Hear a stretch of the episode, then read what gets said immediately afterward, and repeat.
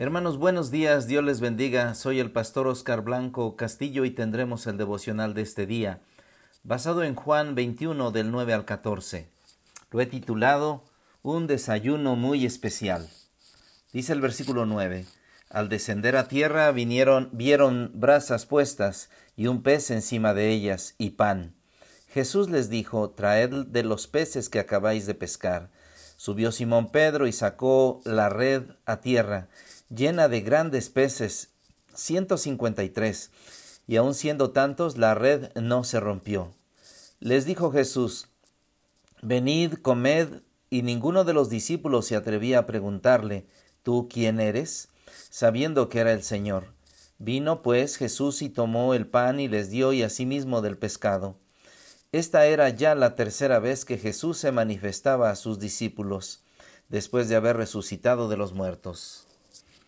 Jesús tiene planes para nosotros y sus planes incluyen suplir nuestras necesidades, saciar nuestra hambre física y proveer a través del trabajo las necesidades para los que dependen de nosotros. Así que seamos obedientes a las indicaciones de Jesús. En primer lugar, veamos que la obediencia trae bendiciones. Al descender a tierra, vieron brasas puestas y un pez encima de ellas y pan.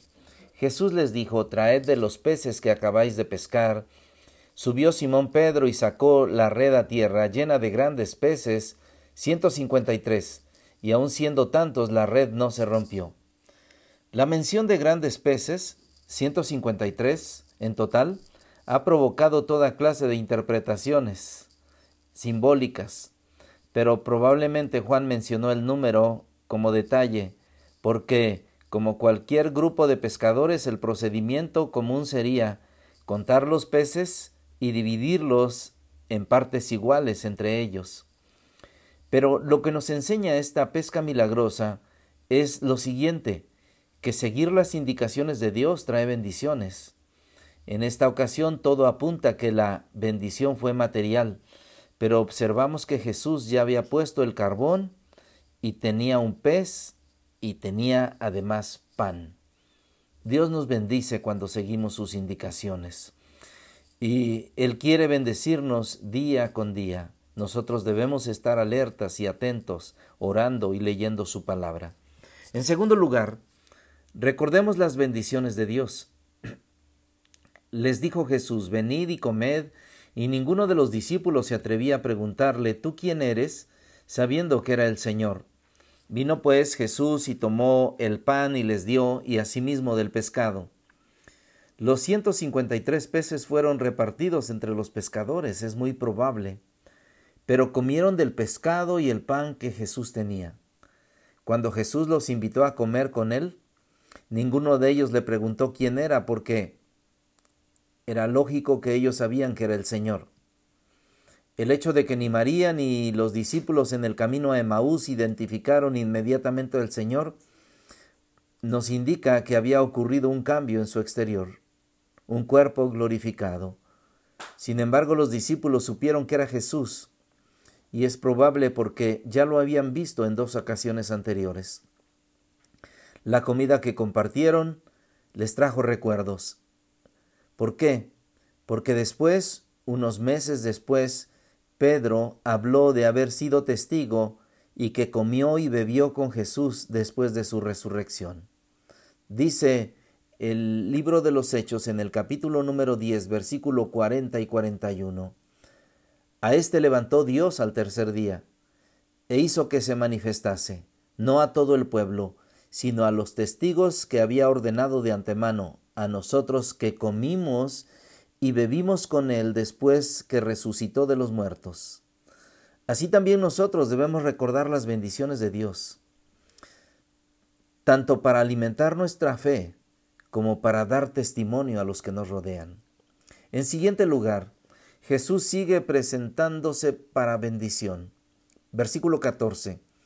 Esta era ya la tercera vez que Jesús se manifestaba a sus discípulos, después de, de haber resucitado de los muertos.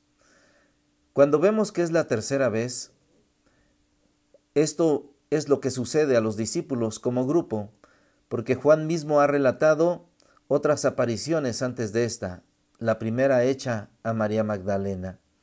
Así es que Jesús se presenta en nuestra vida siempre, y vez tras vez se presenta para bendecir, para bendecirnos. Déjame dejarte este desafío en estos versículos que hemos estado analizando. Desayunar con Jesús debió haber sido maravilloso.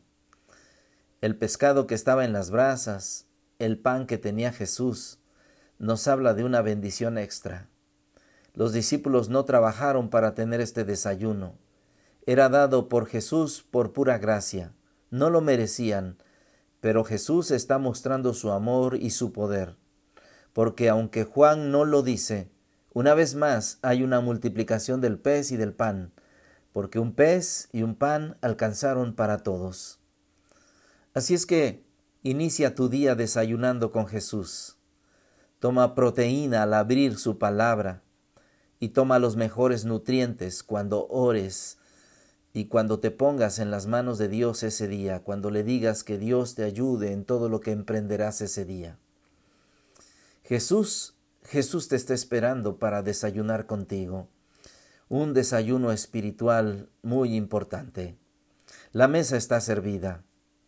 Pescado a las brasas y pan amasado con las manos de Jesús.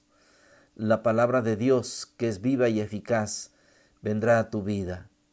Podríamos decir como el salmista en el Salmo 42, como el siervo brama por las corrientes de las aguas, así clama por ti, oh Dios, el alma mía.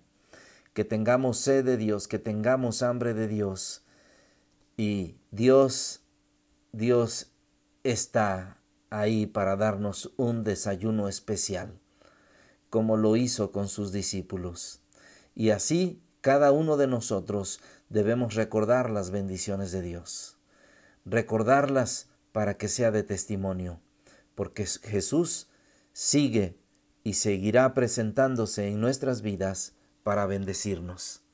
Que Dios te bendiga en este día. Gloria a Dios.